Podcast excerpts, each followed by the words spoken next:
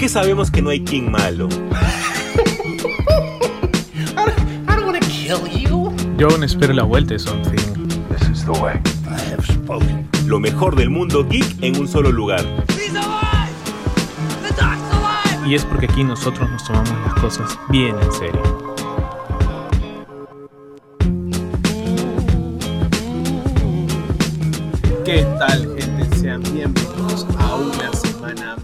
Su podcast favorito de cultura geek, cultura freak, cultura pop. Ustedes ya saben, ya. Bienvenidos a Super God Podcast. Y esta semana, uff, la verdad que ha habido una que otra mm, sus noticias así entre no sabemos qué esperar de lo que viene y tenemos esperanza, ¿no? Ha habido también un revuelo porque se confirmó una noticia que dijimos eh, la semana pasada que tiene que ver con Harry Potter, pero más adelante vamos a hablar de eso. Y sigue todavía el fandom ahí pues peleándose si es que vale la pena o no continuar con eso, ¿no? Pero esta semana, bueno, la semana pasada se estrenó pues Susume, la película del gran Makoto Shinkai que todavía no veo, pero Jesús ya vio. Entonces, vamos a ir a comentar un poquito, ¿no? Si qué tal ha sido la experiencia. Por ahí he visto algunos comentarios que es como que no. Ah, no sé si, si alegrarme o, o ir con expectativas súper bajas, ¿no? Pero para eso vamos a llamar a mi hermano Jesús. Jesús, ¿qué tal? ¿Cómo estás? José Carlos, ¿qué tal? ¿Cómo estás? Gente, ¿qué tal? ¿Cómo están? Bienvenidos a una nueva semana en Super God Podcast. José Carlos, anda con altas expectativas a ver Suzume. La película a mí me pareció muy bonita, es muy diferente, eso sí, a Your Name y a Weathering With You. Eh, en este caso tal vez la, la iniciativa o el romance inicial es muy rápido que pasa en los primeros cinco minutos de la película, pero luego el desarrollo es brillante, así que anda con muchas expectativas. Yo he visto también algunas críticas que han dicho que no, que el nivel está bajo a comparación de Your Name y Weathering With You. No los quiero mandar a YouTube a, ver videos de Maradona, así que por, favor, compórtense. Es una gran película, yo le he pasado muy bien. Lo único, tal vez le quito 20 minutos. 20-15. Eh, en un momento me pareció un poquito larga, cosa que no pasé con Your Name, por ejemplo. Your Name no me pareció tan larga, pero después una gran película. Sí, la verdad que, bueno, este, el clima de Weathering With You, media rara la historia, también no te deja como que movido como, Your Name, ¿no? Es un, es un toque bajita, no es mala, pero es un toque bajita, creo. Eh, al menos de las últimas películas de Makoto, pero entretenida y divertida, pero como que no es el mismo espíritu, ¿no? No sé, siento que hay un feeling distinto con Your Name a muchos niveles, ¿no? Entonces creo que a esta semana que voy a ir a ver eh, Susume, este, vamos, a, vamos a comprobarlo, ¿no? Sí, por pero favor. entrando, pero entrando ya a las noticias, hemos tenido, y yo no sé qué esperar, la verdad. Yo creo que simplemente es una apuesta a ciegas por, por lo que se ve, por lo que hasta cierto punto va a representar. Y es que ya tenemos algunas noticias del avance de la serie animada de The Creator Commandos, que la verdad me encanta el dibujo. Espero que la animación sea igual de, de, del mismo nivel, ¿no? Este, James Gunn lanzó pues la, la, la noticia, ¿no? Y vamos a tener, por ejemplo, pues como a Indira Varma de, eh, si se acuerdan de Game of Thrones, como este, Lady Frankenstein, vamos a estar con Frank Grillo, como este, que estuvo en Capitán América, Soldado del Invierno, como Rick Flag, ¿no? Este, David Harwood. ¿Cuál? Ah, Rick, Flag Senior. Flag Senior, sí. Porque su hijo es el que vemos en Suicide Squad, por ejemplo. Eh, así es, ajá, en Suicide Squad. De David Harbour, bueno, ya lo conocen, pues, ¿no? Este, como Eric Frankenstein, Zoe Chow, eh, de Strangers, eh, Nina Mazursky, Shangon de Guardianes de la Galaxia, como Whistle y G.I. Robot, Alan Tudyk eh, como Doctor Fósforo y María Bekalova como Ilana Rost Rostovic, ¿no?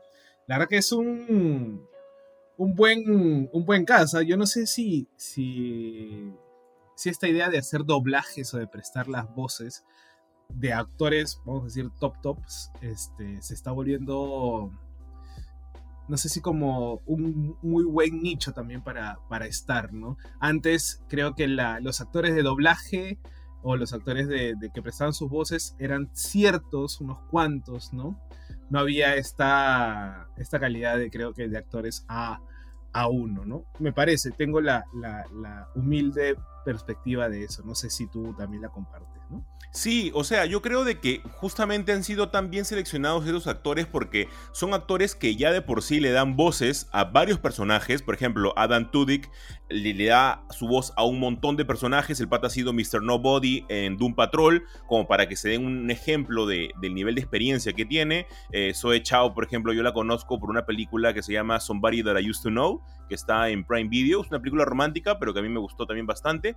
Eh, y es ese bagaje de que sepan actuar y que sepan ser actores de voz, ¿no? Porque esta, este título de Creatures Commandos va a ser este híbrido. Va a haber animado y va a haber live action. Entonces se va a necesitar parte de ambos. Va a tener su serie de repente animada, pero sus personajes también van a participar dentro del universo planteado eh, por James Gunn. Entonces por ese lado es bastante bueno que tengamos esa combinación. Ahora, primicia José Carlos, ya tenemos el diseño de los polos para In James Gunn We Trust. Lo escuchaste acá. Si alguien nos copia o cosa por el estilo, no. Acá lo escuchaste primero porque acá surgió la idea de In James Gunn We Trust. Ya tenemos el diseño. Un amigo hizo el diseño eh, basado en todo lo que hemos hablado y ya saben los polos que vamos a vestir José Carlos y yo. Si ustedes quieren un polo, nos escriben al interno y también podemos ahí de repente. Tenemos merchandising ya. Tenemos merchandising ya del podcast sin querer. y luego James nos denuncia por usar sus derechos, ¿no? por usar su nombre, dice, no pueden usar Por usar su nombre, claro. Y el polo también tiene los diseños de las series y películas que vamos a ver, ¿no? Entonces ahí nos puede denunciar, pero bueno, lo vamos a hacer sin fines de lucro de repente. un sorteito por ahí. Entonces, eh, esta combinación a mí me gusta mucho, eh, que tenga un híbrido, ¿no? Entre ambos mundos. Igual hay un montón de personas que se van a repetir, como por ejemplo eh, Sean Gunn va a ser de IG Robot y de Whistle. A Whistle ya lo vimos en Suicide Squad. Y también el personaje de Steve Age va a, retornar como Econ, Economos. Eh, John Economos, que también lo vimos en la escena post créditos de Shazam, ¿no? Que no tuvo ni, ni, ni pies ni cabeza de escena post créditos, pero la vamos a ver ahora. Eh, así que ojalá que esto le pueda ir bien. Ahora, siguiendo en el terreno de los universos de James Gunn, para ponerlo de una manera con Peter Safran, también tenemos el otro universo de Batman, que es el universo de Matt Reeves, o el Batman de Robert Pattinson, para ponerlo de una manera. Dentro de ese universo, José Carlos, en la semana, como justamente tú mencionabas en un inicio, hemos tenido varios anuncios de HBO Max, que ahora se va a llamar netamente Max. Ese va a ser el nombre que va a tener más o menos eh, a mediados de este año, que va a haber un tipo de cambio. Y dentro de esos anuncios hemos tenido un teaser trailer de la serie del pingüino, protagonizada obviamente por Colin Farrell. Se ve bastante bien porque está la pelea que siempre hemos tenido entre la familia Falcón y Maroni. Hemos tenido varios de estos personajes y eso es lo chévere. No sé tú, a mí me dio muchas vibras de The Long Halloween y de Gotham Central. Acá muchos entendidos en el cómic tal vez me pueden decir, Jesús, pero Gotham Central se centra más justamente en los policías. Y sí, pero muchos de estos casos, entre ellos el de, eh, Mr., Mr. Freezer, o Mr. Cole, perdón, este, es Mr. Cole, ¿verdad? Se fue el nombre. ¿Cuál? ¿El de que hacía Arnold Schwarzenegger? Sí. Mr. Freeze. Mr. Freeze. No sé por qué dije Mr. Cole. Mr. Cole es el otro, el de Flash.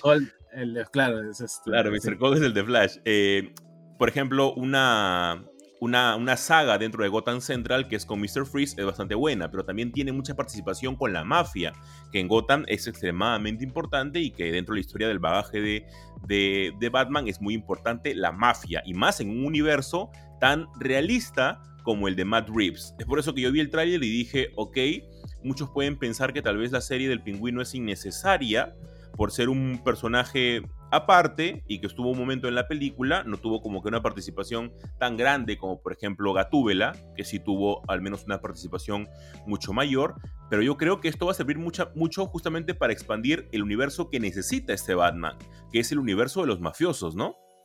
Claro, los mafiosos, la corrupción, eh, cómo se está toda esta la basura que puede generar. O sea, recordemos que en The Batman había una metáfora muy interesante y fuerte que era eh, que Gotham estaba llena de basura, ¿no? Como algo de, de, de, de no preocuparse un poco por la ciudad y dejarla estar, en donde, bueno, se mezcla pues la corrupción, los asesinatos, infinidad de actos ilícitos, tráfico de armas, ¿por qué no tráfico de drogas también, no? Claro. Entonces, este... Y claro, la forma en que vemos al pingüino, al menos en lo que, en lo que trabaja en la película de, de Batman, no es algo, o sea, a- lo hace bien Colin Farrell en lo que le toca, ¿no? Sí, En las partes donde entra es un... Todavía sigo recordando lo de la rata alada, ¿no? Este, el rata alada. el rata alada, sí, totalmente, no sé, creo que es una de las cosas que todavía me queda de la película. Y este... Y sobre todo, pues, la escena está de persecución, ¿no? En donde se ve un, un pingüino eh, más desquiciado, ¿no? Que claro, dura un la- montón. Sí, sí, es- es- o sea, pero está bien hecha, o sea, creo que Sí, no cansa, sí. no, es, no, es, no es tipo esas escenas en que tú dices ya tranquilamente pudo durar como, no sé, pues, o 30 segundos como un minuto y no iba a significar más allá de lo mismo, ¿no? En cambio acá creo que, que sí tiene este, este espíritu de, de, de- de disfrute también, ¿no? Y claro, definitivamente pues tener estas, este background del, del personaje nos, a- nos invita también a explorar o adentrarse en, esas, en esos bajos fondos que a mí, por ejemplo, de los cómics de Batman, que no tiene nada que ver con el pingüino, pero de los que sí te, ma- te manifiesta esta podredumbre es, por ejemplo, año 1, ¿no? Ustedes leen año 1, van a ver cuál era el estatus de, de- de Gotham en ese momento, ¿no? Eh, y de- obviamente de Long Halloween y todo, ¿no? Pero lo bacán creo que es que te permite también jugar con otros personajes y también darles un, un, un desarrollo mayor, ¿no? Que terminemos de... Que creo que, y yo creo que ese va a ser uno de los puntos que la gente le va a criticar. Porque no va a ser una serie de acción. No, para ¿No? nada. No a Entonces, entonces para- como, como- para nada. si la gente criticó Andor, la gente está criticando de Mandalorian, por ejemplo, en Claro. que dicen hacia dónde están disparando, que, no pare- que pareciera que no pasa nada, que están dando vueltas en círculos, ¿no? Y yo creo que en esta, en esta serie del pingüino, y que muy probablemente sea la tónica de todo este universo, es que van a ser, como la película de Batman fue, de mucho diálogo, de Sí. De Si queremos este, ponerle tal vez una combinación, un The Wire con True Detective, más o menos. Exactamente, claro, un The Wire con True Detective. La, creo que la combinación, la combinación perfecta. ¿no? Y lo bacán es que Matt Reeves tiene este, este, este ojo para ese tipo de cosas y también para imaginar historias. O sea, no te necesitas, mejor dicho, to- tomar inspiración de los cómics. Y ahora uno dirá, pucha, pero el pingüino no tiene historias. O sea, hay participaciones, inclusive creo que, si no me equivoco, en Batman Tierra 1 el pingüino es alcalde. Claro. ¿no? Entonces, por ejemplo, tomar que de repente Os- Oswald Cobblepot en algún momento tienta ser, eh, no sé, pues, el alcalde de Ciudad Gótica, ¿no? De Gotham. Sin, ¿no? sin llegar muy lejos, eh, un recuerdo que tengo fresco es que ahorita en Catwoman Lonely City de Cliff Chan, este, el pingüino es prestamista, pero de un banco muy importante. Y es, por ejemplo, como para que se den cuenta de que el estatus del pingüino siempre es así como que alto, ¿no? Por el- aparte del intelecto que tiene Oswald Cobblepot eh, dentro de todas las realidades, incluso en la serie de Gotham, él también tuvo una, una participación muy importante porque justamente su status quo del personaje es eso. Es, un es una persona muy inteligente y a la vez bastante cruel, ¿no? Es por eso que sí, yo creo que va a salir una gran serie. Matt Reeves tiene el ojo muy buen puesto, está que se, que se junta con gente muy buena que ha participado en otras series también este de... año? Eh, sí, creo que sí, si no me equivoco. Creo que sí, ¿no? Creo que es para este Eh, año, pero para finales, creo. Vamos a, a verlo en este momento y se sale para el próximo año. Aún no se confirma Ah, la fecha exacta. Sí, es justamente por eso de que eh, vimos el, el adelanto, pero también detrás de cámaras, ¿no? Veíamos cómo se grababa y todo. Me imagino porque no tenían tampoco mucho material que digamos y necesitaban para la presentación de HBO y- o Max, ¿no? Eh, ojalá, para vender, ojalá. para vender. Sí, tenían que vender. Era, como una especie de, de- de preventa y tenían que vender, ¿no? Tenían que anunciar todo. Por ejemplo, ahí también está para anunciar algo súper rápido, lo de el anime de Rick and Morty. También tienen que, que nada más sacaban sé. una imagen de Yo no eso. sé qué va a salir de eso, la verdad. ¿eh? Yo tampoco, porque no tiene a la cabeza, no, no tiene la cabeza de- primero como para poder hacer cosas. Ojo, que también justamente eh, la cabeza y el creador de, de Rick and Morty, eh, que hace poco tuvo muchísimos problemas, eh, Justin Roland, eh, por varias acusaciones que él tenía, ha salido libre de cargos este, recientemente. Entonces, eh, ahí hay varias cositas que hay que también por, evaluar, ¿no? Este tema de, separar la, la, obra del autor lo hemos tocado 50.999 veces, así que ya lo dejamos a criterio de ustedes. Y José Carlos, la última noticia justamente también va relacionada a los anuncios que han tenido HBO Max eh, o Max ahora. Me, va a costar acostumbrarme a esto, pero eh, algo que nos ha entusiasmado a nosotros. No sé tú, pero yo extraño mucho de Last of Us, pero más extraño este Fire and Blood. Le extraño un montón la, serie. Este, la danza de dragones me parece alucinante en los libros. Yo me pegué muchísimo con, ese libro en el, año cuando terminé. Hasta ese momento, eh, Canción de Yuli Fuego. Y es por eso de que con esta, este anuncio que ha hecho HBO Max, con la serie del Caballero Errante, me he entusiasmado muchísimo. Sí, creo que, a ver, si bien es cierto, House of the Dragons está salvando lo que la, última temporada de Juego de Tronos destrozó, ¿no? Eh, bueno, las dos últimas temporadas eh, fueron bastante irregulares y claro, eh, House of the Dragons al tener un ya algo que no puedes improvisar, este, lo que haces es mejorar el producto, vamos a decir, el producto original, ¿no? Y claro, dentro del universo, dentro del lore de, Canción de Hielo y Fuego, pucha, hay infinidad de cosas, pues, ¿no? Y una de las cosas que, es graciosísimo, porque la verdad, a ver, el Caballero de los Siete Reinos tenía, o bueno, tiene todavía, pero no lo he vuelto a ver, eh, un cómic en donde estaba la espada leal, donde estaba este, el Caballero de los Siete Reinos también, y estaba... Eh, ¿Cuál era el otro? Eran eh, tres. El, caballero este, errante, la espada leal y el caballero misterioso. Y el caballero misterioso. Ya, esas tres como que historias del mismo personaje estaban tiradas en las librerías de Lima. No había, feria, no había feria de libro en que los cómics del caballero errante no estuvieran tirados. Estaban en la mesa de cinco soles y eso. y, nadie se los llevaba, ¿por qué? Porque no sabían de dónde venía el, vamos a decir, el personaje.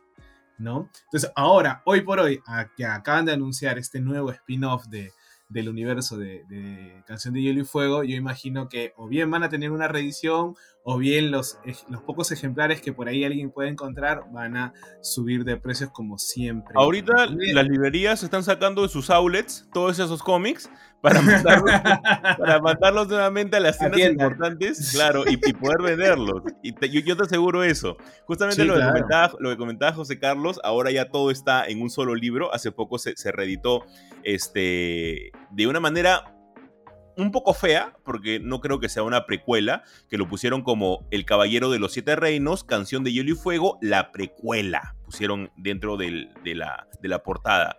Yo no creo que sea tanto una precuela, sino también eh, Fire and Blood, también sería Canción de Hielo y Fuego, la precuela. No tiene ningún tipo de sentido eso. Este, pero las anteriores ediciones que ha tenido sí únicamente eran El Caballero de los Siete Reinos. O y en, otras, eh, porque hay una discusión fuertísima por los derechos de publicación de Games of Thrones, que José Carlos es, el más, es el más indicado para eso.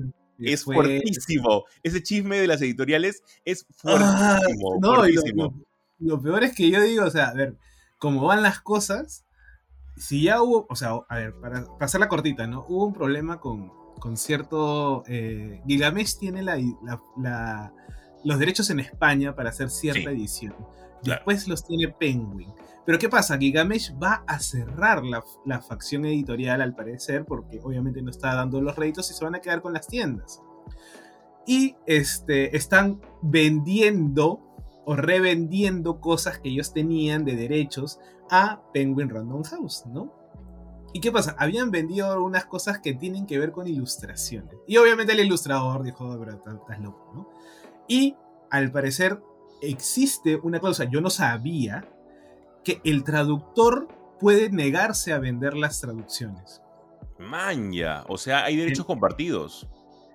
Es, es, que no tienen esa figura de derechos compartidos, sino es como que, por ejemplo, yo, normalmente las editoriales grandes lo que hacen es tener traductores. Claro. Entonces tú le encargas, pero bajo contrato, no le pertenece la traducción al traductor, sino ya la cedió a la editorial. Pero ¿qué pasa con Gigamesh? Gigamesh tenía, porque como ellos fueron los primeros en apostar por este, Canción de Hielo y Fuego en su momento, donde nadie le paraba bola, ellos tradujeron los libros con otros traductores. ¿no? Entonces, al parecer, ya no van a poder llamar Invernalia a Invernalia. A Winterfell, mejor dicho. ¿no? Entonces, hay un, hay un coso ahí y que tiene que ver con audiolibros también. justo en la semana pasó eso. Eh, todavía no se está esclareciendo muy bien. Ha habido cosas de, de los ilustradores, el traductor y demás. Ahora, mi temor va a ser, porque inclusive si se dan cuenta, eh, no hay muchas ediciones, o sea, no hay stock, mejor dicho, de las ediciones de Canción de Hielo y Fuego, ¿no? Sí. Porque parece que tienen este problema ahorita. Entonces, eso yo, mi, mi, mi, más grande temor es que vayan a tener que retraducir todo. O pagar una millonada por los derechos de traducción. Y es muy probable, ¿ah? Y, sabes que lo más gracioso de todo esto, que todo lo hacen con el material ya sacado y todos están con la esperanza en, la que, en, la que saquen un nuevo libro de, Canción de Hielo y Fuego y no sacan el libro. O mejor dicho, no saca George R.R. R. Martin un, nuevo libro, pero para que vean... en esta producción ahora. Claro, y él está metido en esta producción. Yo creo que el sujeto, ya con un poco de malicia, tal vez pensando, está viendo su, su bienestar eh, su participación en ese tipo de, programas más que la escritura del, nuevo libro, ¿no? Yo, creo que la, que la, vaina es, no le gusta cómo están terminando su, su, historia él mismo y lo que va a hacer es meterse en todas las producciones y cuando se mueran que recién ahí publiquen los libros. Sí, obvio. Y como, no le va a gustar a la gente, ya tampoco pueden decir nada porque... ¿Tú crees que al final de la serie no le puso una mochilaza grandaza a George R. R. Martins? Obviamente, le puso una mochila gigantesca como escritor. Pero justamente para la que la gente pueda entender eh, lo que va a encontrar en el libro, porque me imagino que muchos se quieren meter al libro antes que llegue la serie, es que son los cuentos de Duke and Egg. A Duke se le dice al caballero Duncan el Alto y su escudero que es Egg o huevo, porque es justamente todo peladito.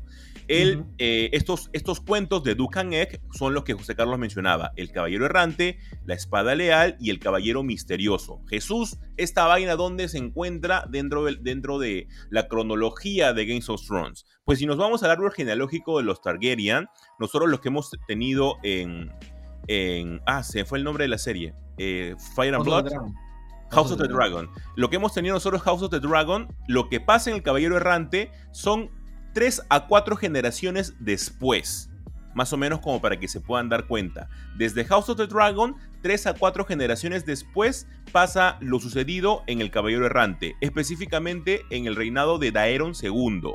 Y son aproximadamente entre, 4 a 5 generaciones antes de lo que nosotros vimos en eh, Games of Thrones más o menos a la mitad de ellas vamos a tener el, caballero errante que obviamente no va a chocar con nada de lo que nosotros conocemos actualmente, ¿no?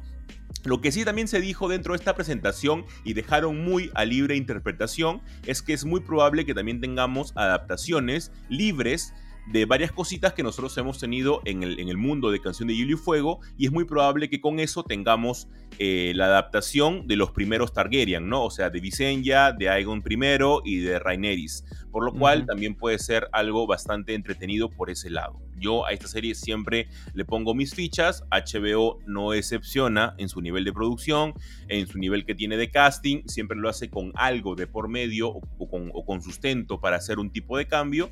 Y a mí me parece bastante correcto. Y con eso, José Carlos, cerramos el primer bloque de Super God Podcast para arrancar con un segundo bloque en la que vamos a hablar del tráiler de The Marvels, que es uno de los trailers, José Carlos, menos vistos, alucina, de la historia de Marvel.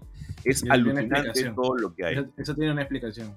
Eso tiene una explicación sin duda alguna. Eh, seguido por el tráiler de Star Wars Vision, que se ve alucinante, y también por la ya confirmada serie de Harry Potter, que tengo mucho por hablar. Tengo mucho hate que, sacar ahí acerca del fandom que está siendo demasiado tóxico. Pero eso lo dejamos para el siguiente bloque. Así que quédense con nosotros.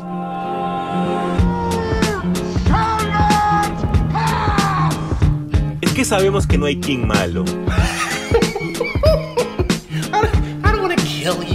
Yo aún espero la vuelta de Something. Lo mejor del mundo geek en un solo lugar. y es porque aquí nosotros nos tomamos las cosas bien en serio.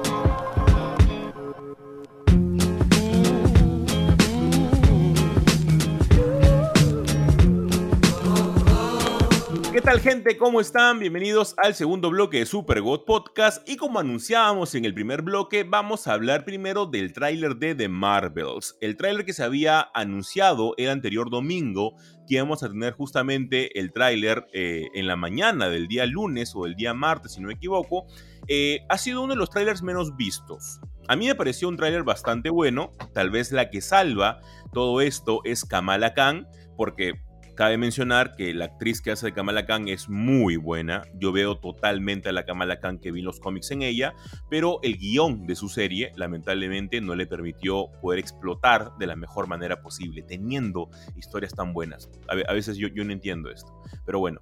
Eh, dentro de las, del tráiler que vemos, hemos visto muy poquito.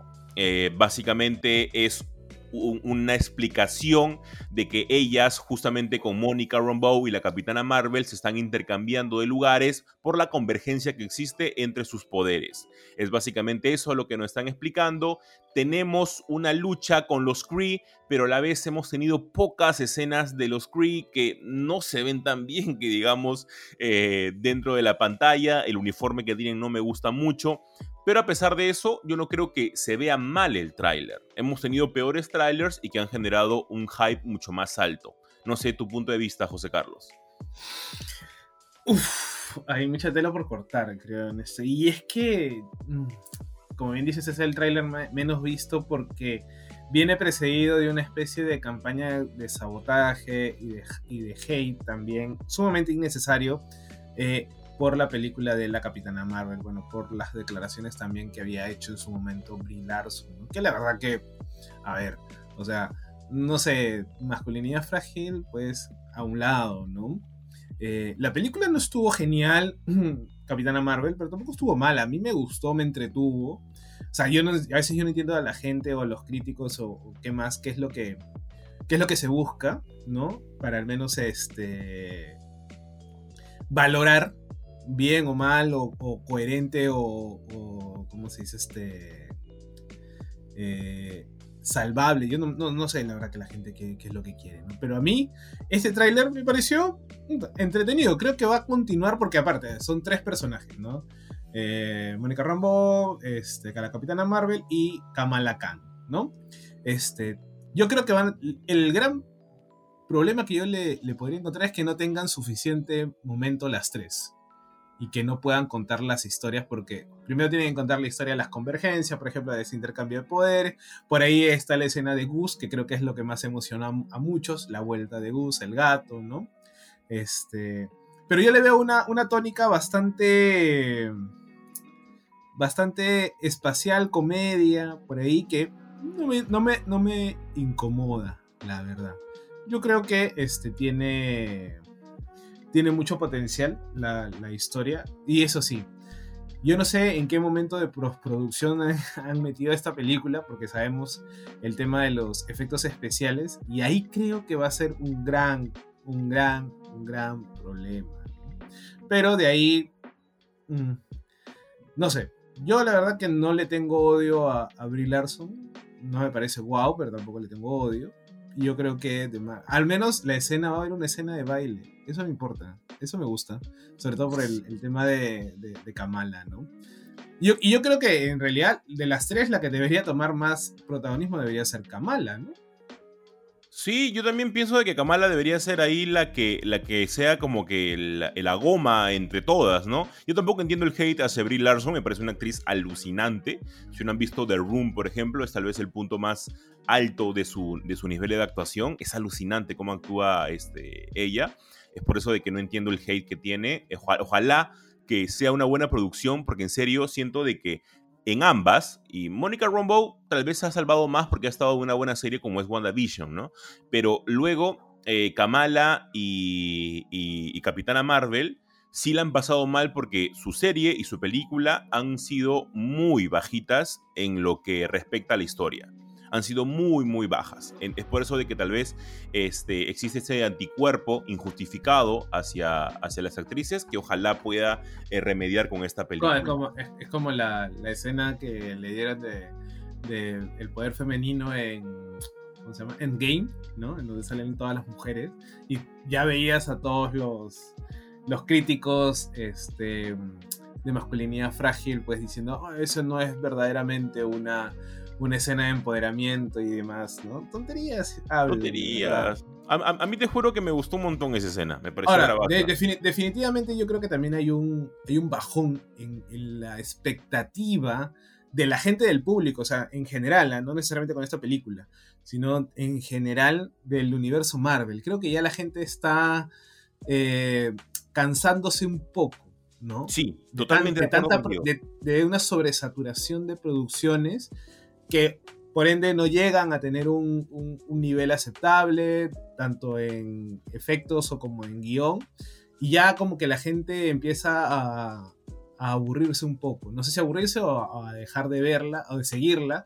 Y tampoco vemos si es que va a haber una especie de renacimiento, ¿no? O sea, y más ahora que, que Kang tiene un problema gigante, ¿no?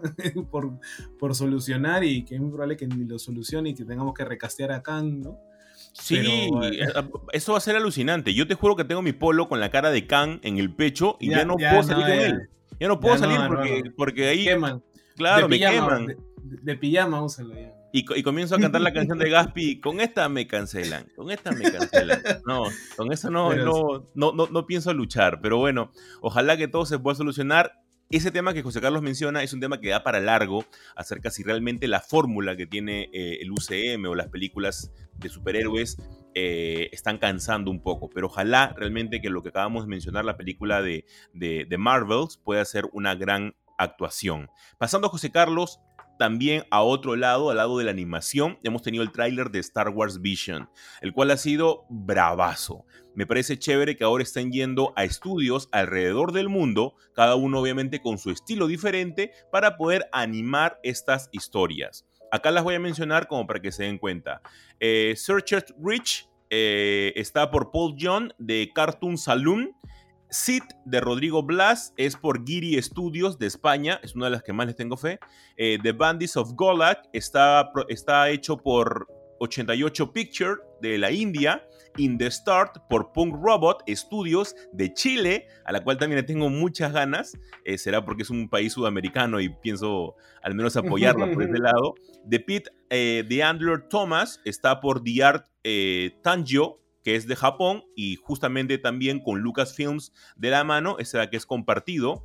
Eh, The Spice Dancer está por Le Cachete, que este de acá es el mismo, este, el mismo estudio que hace eh, la serie Primal. Así que también hay que tenerla ahí bastante en el radar. Auson la está haciendo Triggerfish de Sudáfrica. Journey to the Dark Head la está haciendo Studio Ormir de Corea del Sur. Y finalmente I Am Your Mother la está haciendo Artman Animation de El Reino Unido. Cada una de ellas se ve, José Carlos, muy, pero muy buena. Me ha gustado bastante. Así que este, ojalá que, la rompa, ¿no? Sí, la verdad que creo que eh, y yo no sé qué tanto le guste a veces al, fandom en general. Eh, historias que no tengan correlación, vamos a decirlo así, o, eh, con la línea principal del, del, producto. ¿no? no sé qué, tan, qué tanto eh, aguantan un Elseworld, porque estos básicamente son Elseworld, ¿no? Sí. diferente a los del cómic, que siempre, muy probablemente los Elseworld son mucho mejor que la línea troncal del, el cómic, ¿no? O la continuidad, mejor dicho, ¿no? Entonces, pero eh, en la exploración que hacen en las historias, al menos el primer volumen, fue buenísima. Creo que, y obviamente creo que la mejor fue la de este, Okazaki, que es el Ronin, ¿no? Oh, hasta, hasta, el, librito le sacaron al Ronin, ¿no? Una novela. Basa de historia, me y, y, su, y, su, one shot, ¿no? Es más, creo que su, su figura es creo que la, de, las más, de las más caras ahora dentro del universo de Star Wars, ¿no? Eh, incluso yo estoy buscando el Funko, la verdad, porque no me alcanza para, no me alcanza para la otra, ¿no? Que era muy, muy, muy bonita además. Y este... Y eso te dan. Inclusive le sacaron figura a, esta historia de los hermanos. ¿Te acuerdas? También, eh, que también me gustó bastante. creo, que fue una figura de. Hubieron dos. le sacó Figuarts y le sacó Funko. Claro, claro, no, pero las figures están brutales. Brutales, encima, con, articulaciones y todo. Fue, hermoso. Era, era, ver una obra de arte en versión juguete, ¿no? Y este. Y lo bacán es que ahora están mezclando este, eh, animaciones en stop motion, animaciones en, en 3D. Eh, y había una que era parecía peluches, o sea, como que tela, ¿no? Sí. Este, eso me pareció loquísimo. Que si no me equivoco, es el del estudio que hace este mm, eh, Troll Hunters. Que hace ah, Troll Hunters y también ha estado en animación de Buscando a Nemo, que es el estudio Giri. Ah, ya. O sea, yo la verdad que. Y, creo que lo bacán es que nos la van a dar pues el día de, la fuerza, que es el 4 de mayo, ¿no? Sí, va a ser. que, es ahorita nomás. Es ahorita, nomás. O sea, va a ser una cosa de locos. Estudio Mir, por ejemplo, ha estado detrás de, de Legend of Korra, ha estado detrás de Young Justice, ha hecho este, la, la, serie animada de The Witcher, la de Nightmare of the Wolf, también la ha hecho. Así que hay estudios bien, bien pros y ojalá que todo esto caiga en buenas manos y sea bastante buena. También el que tú dices, el que es este... Eh, un tanto diferente en el tráiler es porque es el estudio de, stop motion que hace el de Wallace and Gromit. Es por eso mm. que se ve un tanto diferente porque es como que de plastilina cada uno de sus de personajes. claro. Claro. Y ojalá, ojalá que, pueda ser un éxito, al igual que fue la primera. Esos, esos tipos de historias Ellsworth, como dices, son realmente alucinantes. Y pasando, José Carlos, a otra noticia, es que han confirmado dentro de estos anuncios que mencionábamos en el primer bloque que la serie de Harry Potter ya es un hecho que ya están trabajando para poder empezar el casting lo antes posible, porque se viene una nueva serie, una nueva serie no, la primera serie de Harry Potter.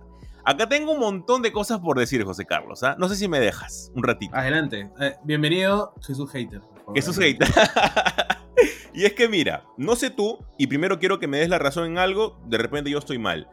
Eh, el fandom ha reaccionado de manera negativa hacia, esta, hacia, esta, hacia este anuncio, ¿verdad? Ha dicho básicamente que es muy pronto para una nueva adaptación de Harry Potter, ¿cierto? Sí.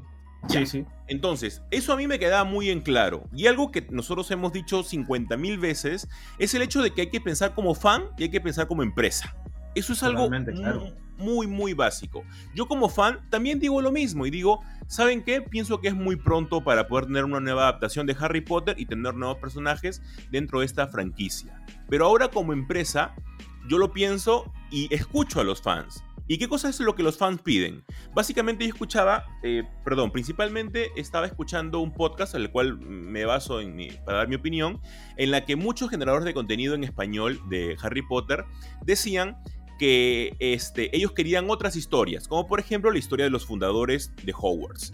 Eh, una, una, serie o también una, una, adaptación de los Gaunt, que es la familia de, de Lord Voldemort.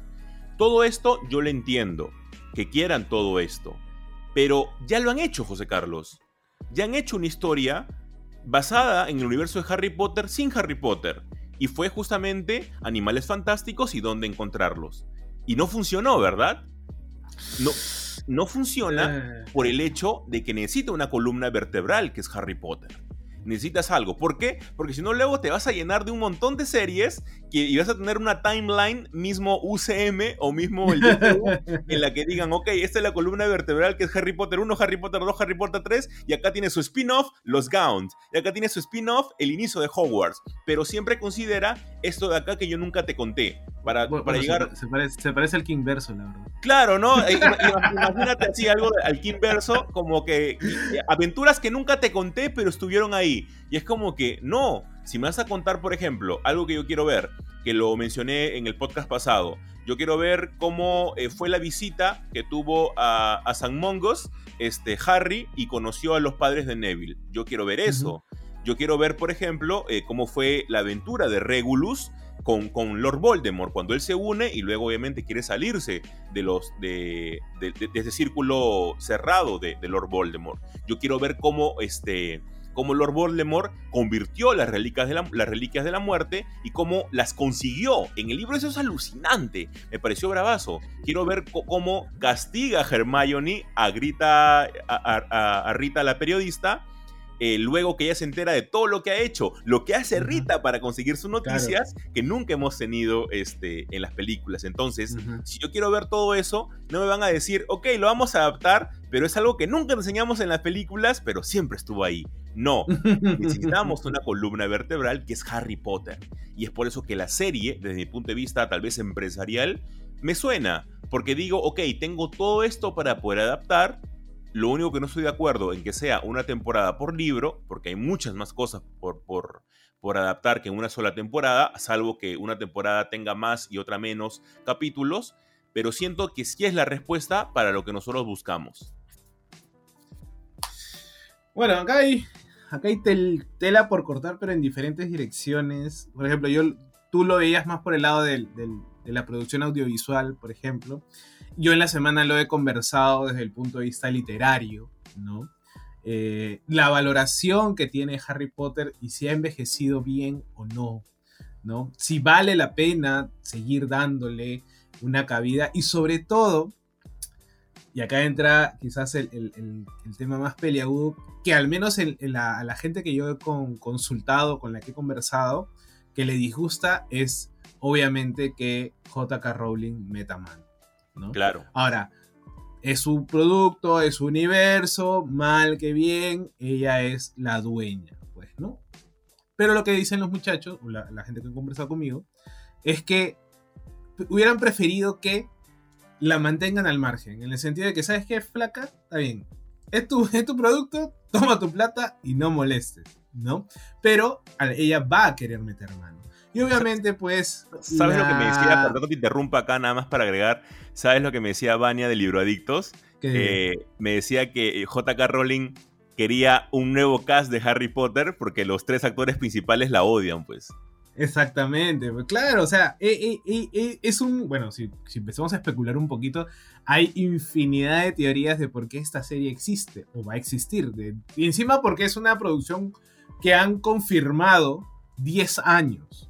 O sea, es como nadie en su sano juicio ni HBO te podía, no sé, pues, confirmar los siete años de Juego de Tronos. ¿Entiendes?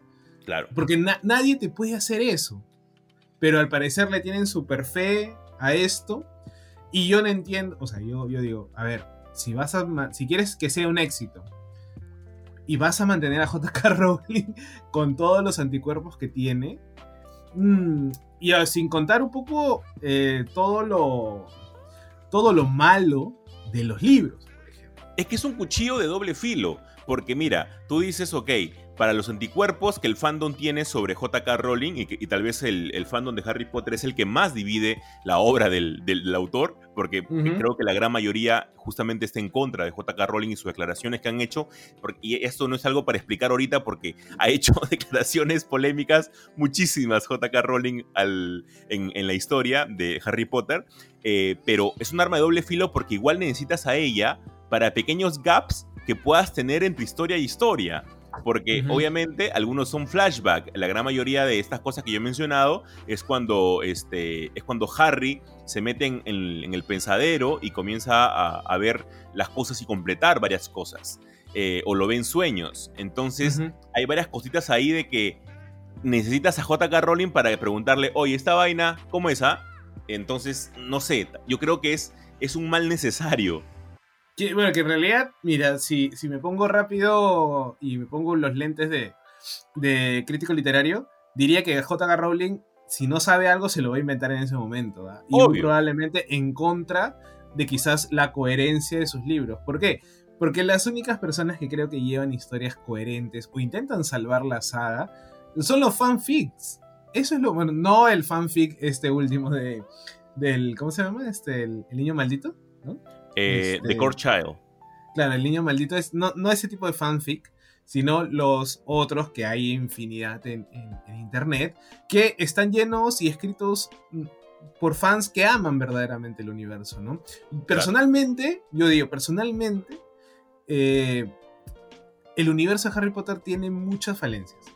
muchas, y groseras. Hay algunas que son horribles, ¿ya? Sobre todo, por ejemplo, el hecho de que los elfos domésticos, este, después que son liberados, tienen dos opciones de camino. O mueren o se vuelven alcohólicos.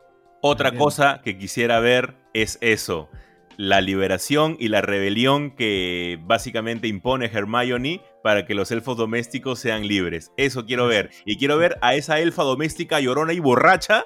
Quiero verla también en mi serie, por favor, porque esa elfa doméstica es todo en la vida. Yo quiero ver esa elfa doméstica eh, borracha y, que, y que Dobby la vea así con cara de suspicacia. por eso, o sea, hay, hay varias cosas eh, no necesariamente por el tema de políticamente correcto, sino simplemente porque hacen alusión o toman inspiración de cosas que no deberían volver a pasar, ¿no? Pues Entonces, este, ahí hay un, hay un, problema, ¿no? A mí me encantaría ver, porque creo que lo bueno de la ficción mágica o de la fantasía mágica es que te da eso, una posibilidad abierta para cualquier cosa, o sea, todo se puede, ¿no? Claro, todo se puede siempre y cuando el guion ayude, ¿no? Pero, pero yo no sé, yo creo, creería que puede ser también un arma de filo, como dices, para que JK Rowling meta ciertas cosas o ciertas, vamos a decir, discursos eh, dentro de esa producción. No, sé qué tanto la, no sé qué tanto la podrían manejar los, los, los showrunners o el tema de los productores en, en esto a ella, pero bueno, vamos a ver, yo le doy el beneficio 50-50. Ahora, un punto muy crítico ha sido acerca del hecho del casting. Todo el mm, mundo dice de que... Ah, van a poner eh, Negra, seguro. Eso, todo el mundo dice que se repita lo de, lo, de Hermione. Eh, han dicho de que Alan Driver sería un perfecto profesor Snape. Yo estoy más que de acuerdo, sería un perfecto profesor Snape. Eh, y también han dicho eh, cómo abordar temas bastante delicados dentro de la saga de Harry Potter. Porque, por ejemplo, un, pata en Twitter colocaba un ejemplo perfecto. Eh, Merope Gaunt, que es la, madre de, Lord Voldemort, prácticamente, no, no prácticamente, sí lo hace.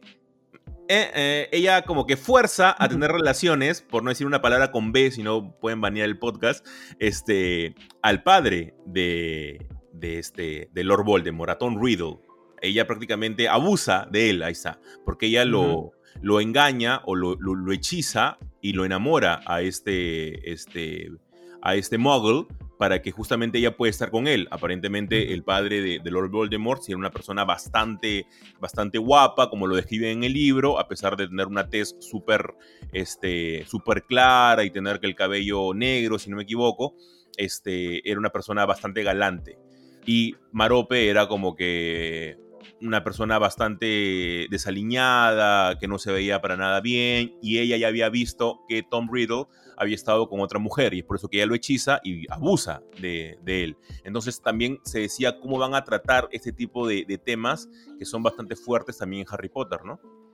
O sea, yo creo que deberían tratarlo tal cual, pero haciendo una crítica. Es que el problema eh, es cómo la gente lo recepciona, ¿no? Por ejemplo, esta semana han estado pues romantizando a, a Bouncer como un soldado caído, como alguien que este, solamente estaba enamorado de, de alguien, que en este caso era Peach, ¿no? Y era como que, no, amigo, o sea, el man no conocía a Peach y se enamoró y quería que esté con, ella, con él a la fuerza, y obviamente Peach no quería. En el caso, por ejemplo, de Snape, no todo el mundo se quedó con Snape de, ah, Always siempre la amó y todo lo demás, que siempre amó a Lily. Pero nadie piensa que el muchacho siempre fue un obsesionado con Lily. Sí, pero, pero, pero no, no, no, era el No me vas a defender, a, no me, no, me vas a hacer defender. Snape, no te metas no, no, no, no, no, no, no. o sea, James era un maldito, ¿no? Un basura, un bully, todo lo que tú quieras. El otro era un sad boy que nunca superó a Lily. O sea, esa vaina pero, es el, amigo incondicional, nunca hizo nada algo Es el incondicional nada más. Pero, Luis Miguel acerca de eso. no, porque Snape hacía todo lo que hacía, esa incondicionalidad, para intentar o tener esperanzas con Lily. Obvio. pero está mal. Pero, pero él, pero, o sea, a ver. No podemos romantizar. Que sea un, o sea, el pata no era un obsesivo que estuviera ahí este, besando por. No, de hecho que no. No, de hecho que no. Pero el pata se enamoró o sea, ahí ya es totalmente inevitable. El pata se enamoró, luego se dio cuenta de que no fue correspondido y dijo, ok, hasta ahí paro. Pero si Lily me necesita, yo siempre voy a estar ahí para ella. Eso es ¿Y por qué, yo, se, y, por qué se le desquitaba con Harry? ¿Y por qué se le desquitaba con Harry? No, pues hay ci- ciertos rencores que tenía con el papá, pues obviamente. Si el papá te hizo bullying y ves la, pues. la viva imagen de Harry en el papá, obviamente te van a, a- a impulsar No, pero cosas, él ¿no? dice, él dice es, es James con los ojos de Lee. con los ojos de Lily. Claro, No, y ahí pues a- aprovecha. Ahí el cuadernazo que le tira a Ron y a Harry, el cuadernazo puede ser un poquito más fuerte para Harry, ¿no? Mira, yo personalmente no lo voy a defender. A mí me gusta Alan Rickman, inclusive como actor de... La rompe, la, la rompe como Snape, la rompe. eh, ahí, yo no sé si Adam Driver podría llegar a ser un, un mejor Snape que Alan Rickman, pero bueno, A mí igual lo que me que tiene la... es que, es que ojalá que le pongan a los chivolos, muy aparte que les paguen bastante bien a los personajes que van a ser Ron, Hermione y Harry, también les pongan un psicólogo a cada uno, ¿ah? Por lo que- Lo, lo que van a pasar. lo que lo van a pasar los pobres chivolos va a ser alucinante. El fandom de Harry Potter es muy tóxico. Así que por todo lo que van a pasar estos chivolos va a ser alucinante. Así que por favor cuiden mucho a esos niños que van a salir. Este, porque va, va a pasar por una marea. Sin llegar muy lejos, hace poco el casting que tuvimos para, para Percy Jackson. También vienen comparando fandoms. No digo que uno es más y otro es menos, pero básicamente el fandom de Harry Potter sí es un, sí es un poquito más grande que el de Percy Jackson. Igual lo criticaron al chivolo, sí, bastante más grande que el de Percy Jackson.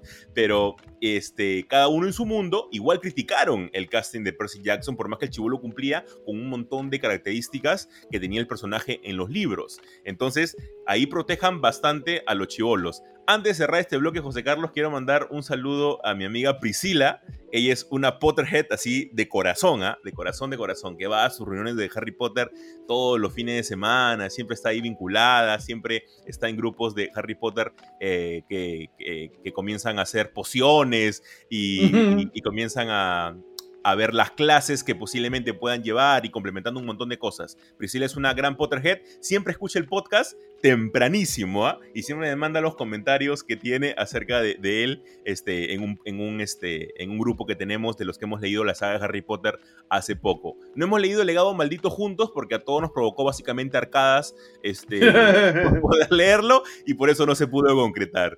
Y con eso, gente, cerramos el segundo bloque de Super God Podcast para arrancar con el tercer bloque en la que vamos a hablar de The Mandalorian. Se viene el final de temporada, gente. Hay muchas teorías, muchas cosas que han pasado, así que quédense con nosotros.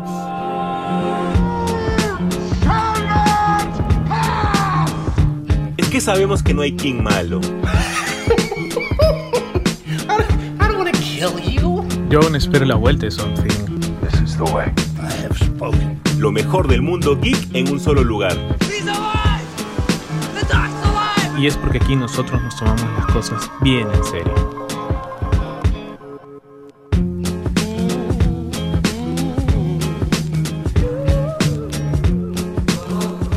Llegando ya al final de este tremendo programa de Super God Podcast, teníamos que hablar pues de la serie que está dando la hora, al menos para nosotros. A ver, nosotros sí la, la- la estamos disfrutando como, como niño en Navidad, al menos yo, creo que Jesús también, ¿no? Pero Sí, claro. es- estamos disfrutando lo que sea... A ver, ¿por qué? Porque yo no entiendo a la gente, sigo sin entender a la gente y al fandom y al vulgo, en donde dicen, ah, pero ¿por qué ahora está The Mandalorian contando, lo- no sé, los orígenes de la Primera Orden? Y todo el mundo empezó a decir, pero brother, el mismo Fabreo y Filoni dijeron que The Mandalorian iba a contar los orígenes de la Primera Orden. ¿no? O sea, la gente no se acuerda lo que hace tres años se dijo y este, ahora están empezando a criticar, ¿no? De por qué están con tanto imperio si se supone que son mandalorianos. Y la verdad que, bueno, o sea, yo voy a decir esto a título personal, y es que The Mandalorian es la gran saga épica del extractivismo del imperio, de los rezagos del imperio y cómo el imperio se va a empezar a transformar en la primera orden, en donde, dicho sea de paso, tienen un mal control de gastos. O sea, yo no entiendo para qué, para qué construyen tantas cosas gigantes, ¿no? Pero, este... Y los separatistas tenían hasta cierto punto razón, pero bueno, esa es otra cosa. Y, este, y obviamente el último episodio fue hermoso. O sea, ha sido... Ah, ¿cómo, es- ¿Cómo explicarlo? Yo la verdad que fue un torbellino de emociones Este, Jesús ya sabía algunas cosas que, algunos spoilers por ahí, ¿no? Pero este, pero wow, sentir, sentir que, que esto va empezando a tomar forma y cómo se va a empezar a, a conectar con las demás series también, es algo que, que lo están haciendo bien. Pero hemos tenido, pues, a ver, ¿por dónde empiezo? ¿Por dónde empiezo que, que hay mucha tela por cortar? Ah, ya, sí, empiezo. Por, por la Empiezo- reunión, empiezo por- ¿no? No, no, empiezo porque la espía es la, la, la Herrera. ¿no? Todo el mundo dice que el espía es la Herrera, ¿no? Ese es No, como que es, la- es 50-50, creo, porque otros están diciendo que es Axe. Eh, sí, tal, también puede ser. O sea, yo podría pensar que Paz eh, podría ser el, el, el- el, este, el espía, ¿El ¿no? espía? Porque- No. Pero eso lo bajaron, no pues, a creo.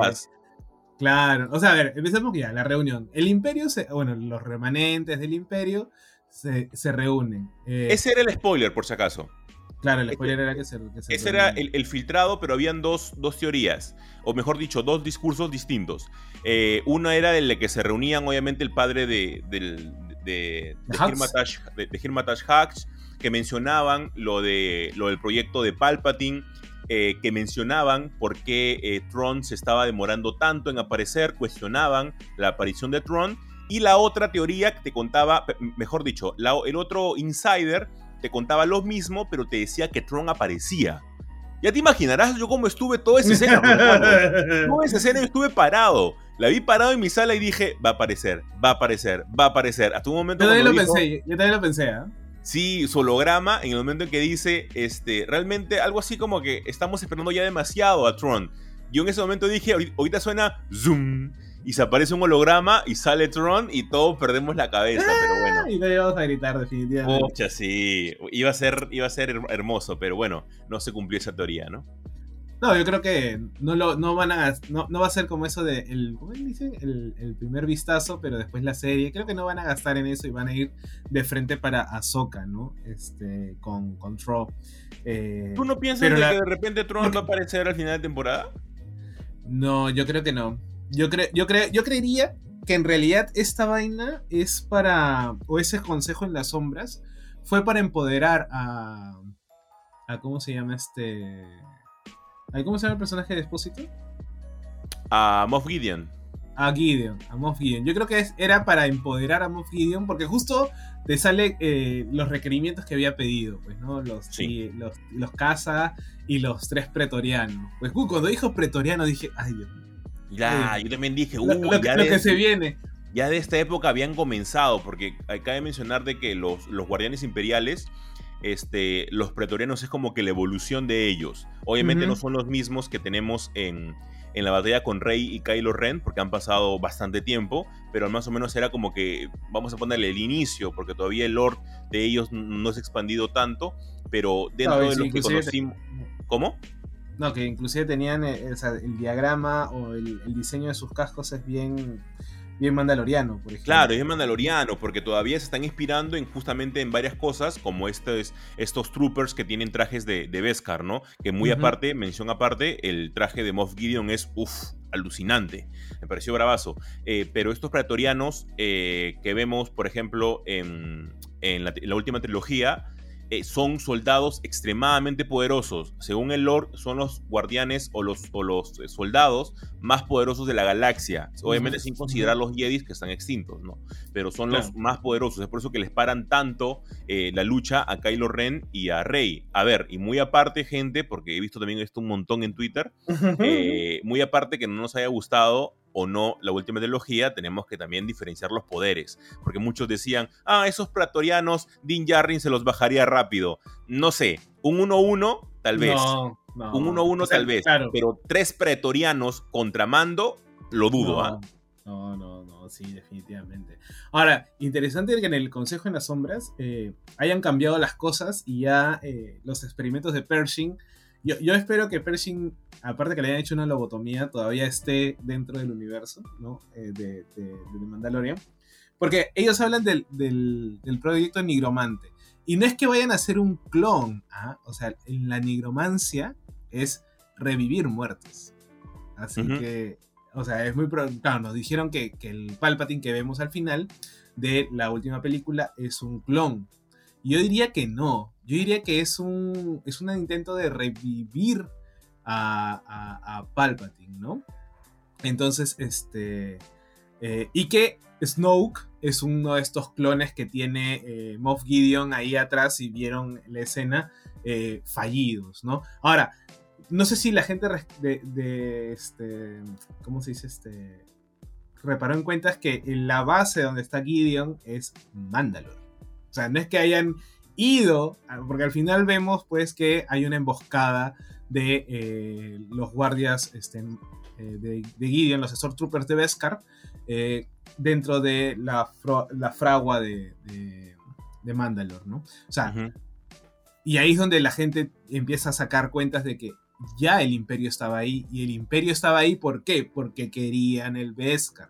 Por eso es que. Gideon dice, pucha, si los dos mandalorianos, los dos, las dos tribus se juntan, va a ser un gran problema para nosotros, porque ellos estaban sacando todo el Beskar para hacer su, Claro. su, su armamento, ¿no? Ahí mensaje entre líneas, gente, ¿ah? Explotación de recursos. Obviamente, extractivismo, eso es lo que el, el- el- el imperio siempre hizo, y más manejan mal el- los recursos además. Pero Claro. la, fi- la- la figura de Moff Gideon va a estar muy bonita. Así que Sí, vayan a comprarlo, va, va a estar ese casco, ese casco, madre mía. Ojalá que lo Ahora, puedan sacar en ahora, Black Series. ¿tú, tú- tú te has preguntado, te has visto, dado cuenta que tiene cachitos? Sí, tiene cachitos. A lo, Por- a lo- por- al, al- al casco de.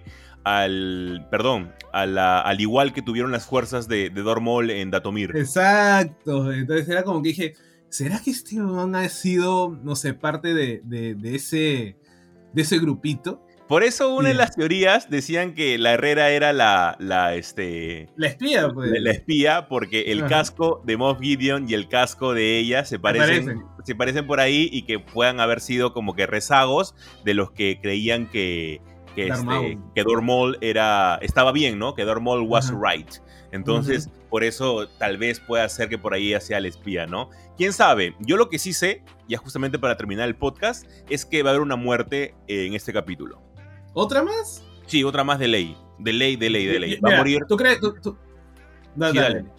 Va a morir o bien la Herrera o va a morir bien este Moff Gideon, que es lo más probable tal vez, en la casa de apuestas es la más alta. Eh, de- puede morir eh, otro mandaloriano. eh, no creo que Boca Tan sería como que, pucha, un, una daga al corazón directa. Yo te juro que lloro un montón si, si le pasa algo Boca Tan, justamente por esta declaración de amor que le da Mando a Boca Tan en este episodio, que yo dije como que, oh, madre ah, mía. Ahí me mataron, me mataron. Ahí me está por el video de yo no te digo te amo, yo te digo. Y. Poner la escena No, de te Mando digo, con. Tu, tu, ca- tu canción aún no está escrita. Aún no está escrita. Oh, madre mía, eso directo al corazón, No, puro, pero eso es ¿sabes- poesía. O- otra, otra escena que también me rompió eh, fue cuando Bo-Katan acepta, junto con estos piratas este, que encuentran en Mandalore. Me gustó mucho el diseño de estos piratas en- de Mandalore. Y este, cuando e- claro, que cuando ella acepta que se rindió. O sea, cuando Sí. están ah, en la mesa conversando y comiendo, y ella dice, no, yo me rendí, yo le entregué el, el sable, que esto que el otro, y yo dije, oh, admitir el error, y la cara de Sasha Banks, que no me acuerdo del personaje en la ficción, pero cómo, cómo les duele todavía esa herida, ¿no? Y cómo, de alguna otra manera, eh, Bo-Katan está expe- expresándolo, intentando también sanar, ¿no? Eh, Es, es- ese episodio ha sido muy emocional, emocional, emotivo también, ¿no? Y bueno, la de Din Djarin ya es, uff, tremendo, ¿no? Sí, Eh, no, es alucinante. Hay, hay personajes yo- como el de, el de Oscar Reeves, que justamente es el que mencionas de Sasha Banks, que únicamente con, a ver, la, la actriz en este caso es luchadora, ¿no? Pero. ¿para qué? Tiene recursos actorales porque en sus gestos nada Eh, más se nota todo, ¿no?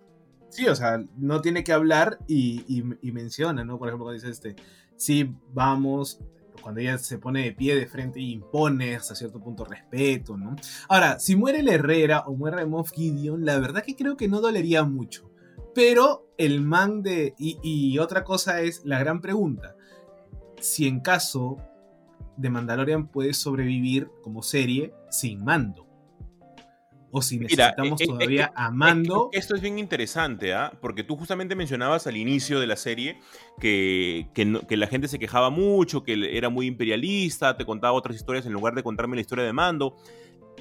De- de- démonos cuenta, gente, que este mensaje ya eh, Dave Filoni y Fabreu nos lo mandó con el libro de Boba Fett, poniéndonos hasta tres episodios prácticamente de The Mandalorian dentro de la serie llamada Boba Ujú. Fett. Y es, que, Claro. y es que los títulos ya han pasado a un segundo plano. Eso es básicamente contar una historia eh, de este que van a participar varios personajes. Va a tener mayor participación uno que otro, totalmente. En la serie de Ahsoka, Ahsoka va a ser el personaje principal, pero no quiere decir de que haya capítulos en la que ella no salga y todo se va y todo se pueda basar, por ejemplo, en Hera, o todo se pueda basar en Sabine, o todo se pueda basar en hasta el mismo Chopper. Así que eso es la historia. Ellos quieren contar toda una historia de varios personajes para que cada uno le pueda dar su fin. Justamente llegando a lo que tú me preguntaste, puede, puede hacer que la, que la serie este, siga sin mando. Por el mismo hecho de que han anunciado la película y la que todo va a ser una convergencia, yo creo que no. Pero sí me preocuparía y justamente han salido varios a, a hablar sobre, sobre el capítulo que va a ser desgarrador, pero también es para Ujú. dar con pinzas, ¿no? Porque es parte también de cómo venden el final Sí, de claro. temporada. Sí, sí, Eh, o sea. si, si muere Bocatán, yo te juro que no sé cómo voy a reaccionar. Te lo Yo- yo- juro yo que no sé. yo estoy- yo estoy esperando. Quizás lo que yo espero es que salga el mitosaurio. Así como cuando llegó Boba Fett con el Rancor al final Claro. de su serie. Porque está ahí, yo ¿no? también. Claro, por eso digo, o sea, yo, yo espero. Quizás lo único que espere al margen de las muertes es que Bo-Katan se suba en el mitosaurio. ¿No? Sí, por, Y- por y algo que- está despertado, ¿no? Claro, ¿por qué? Y aparte ella se ha quedado callada, salvo por ahí la Herrera, aunque la Herrera ya lo sabe, y si la Herrera termina siendo la espía, porque casualmente se fue con los heridos, donde está la flota, justo, justo. justo, justo, ¿no?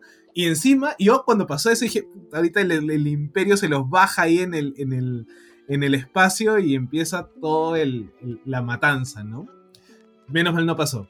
Y de ahí, bueno, que Axe se va justo, justo, justo a pedir refuerzos también, pues, ¿no? y se esconde en Sí. un huequito. Sí, Entonces, sí, sí. Ese, ese- esas, esas dudas se van a recién enten- eh, de- disipar el, el próximo capítulo del miércoles, que ahí sí, por favor, gente, quédense despiertos, No, disfruten ese, ese, ese capítulo, que espero dure más de una hora, ojalá. Sí, ojalá. de ley va a haber su madrugón ahí para, para Mm. poder tener este. Para poder tener la expectativa y sobre todo los spoilers no estén a la orden del día, ¿no? Y, y- y a lo- y a los críticos, ya saben lo que dice Maradona.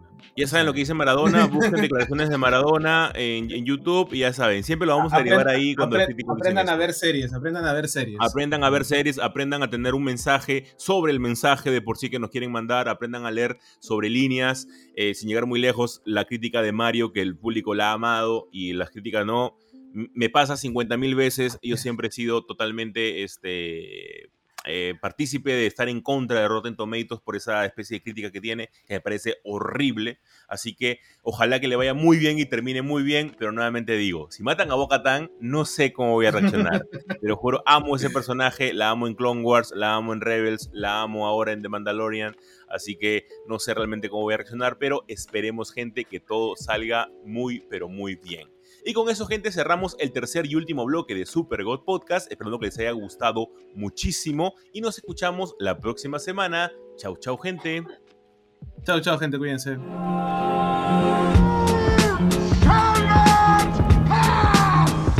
Es que sabemos que no hay King malo. Yo aún espero la vuelta de Something. This is the way. I have spoken. Lo mejor del mundo geek en un solo lugar. Y es porque aquí nosotros nos tomamos las cosas bien en serio.